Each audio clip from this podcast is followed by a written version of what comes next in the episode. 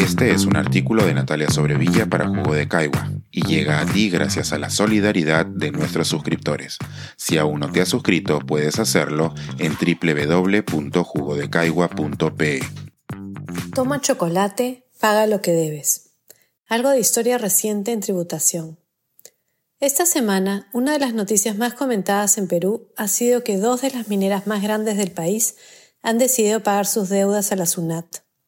El gobierno y quienes lo apoyan han celebrado y consideran que se trata de un gran triunfo del nuevo régimen. Pero más realista es pensar que en temas de tributación nada es tan sencillo como parece.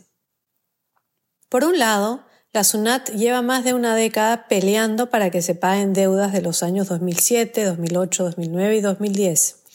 Estas se generaron por diferentes interpretaciones de una ley que en ese momento no estaba clara y es por ello que las mineras y otras grandes empresas deudoras no piensan que están en falta. Como explica en este comunicado de cooperación, los grandes deudores se han unido en un club y han litigado todo lo posible para demorar los pagos. La pregunta, sin embargo, es ¿por qué ahora? Los juicios continúan y están en juego millones, ya no solo de, de las deudas, sino también de las moras. ¿Es solo porque el nuevo gobierno ha insistido en que se pague? Hay quienes han comentado en redes sociales que el pago ha sido una medida estratégica, porque con la subida del dólar, las deudas en soles se hacen menores y el pago no resulta tan oneroso. Otros le añaden a esta visión una lectura optimista, porque dichos pagos serían la señal de que los encargados de estos grandes capitales han calculado que el dólar no seguirá subiendo y que por ello han decidido actuar ahora. Este debate nos remite a viejas preguntas. ¿Por qué se debe pagar impuestos? ¿Quiénes deben pagarlos? ¿Y cuál es la capacidad de los estados para asegurarse que se paguen? Quienes ya peinamos canas recordamos los tiempos en que existía la Dirección Nacional de Contribuciones, antes de la SUNAT, y su limitada capacidad de castigar a quienes evadían impuestos. Antes de los años 90, muchos en el Perú sentían que pagar impuestos era opcional, pues defraudar al fisco era muy fácil.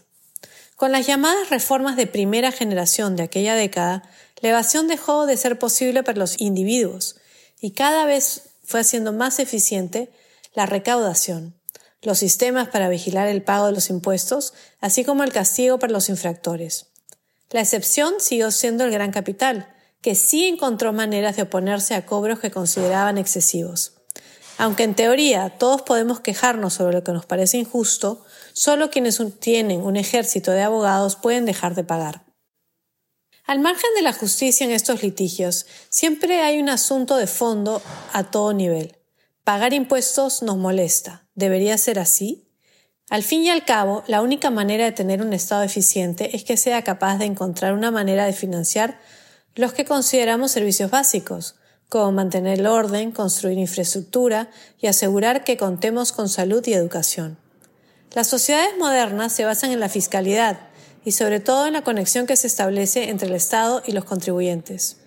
Quizás este apelativo, contribuyente, debería sernos refrescado desde las escuelas para entender que se aplica a quienes contribuyen al funcionamiento del Estado. Es evidente que en países como el Perú los impuestos molestan aún más por varios motivos. Algunos compatriotas piensan que lo que se recauda se usa de manera ineficiente o que se roba directamente. Otros consideran que no es justo que se les cobre por haber generado riqueza y no creen que la idea de repartirla con otros miembros de la sociedad sea la manera más eficiente de funcionar. Hay quienes están convencidos de que es mejor que cada quien se pague lo suyo porque el Estado es intrínsecamente ineficiente. Cuando se pone en tela de juicio el pago de impuestos, siempre hay un juicio de valor sobre la capacidad del Estado para gastar lo que recauda.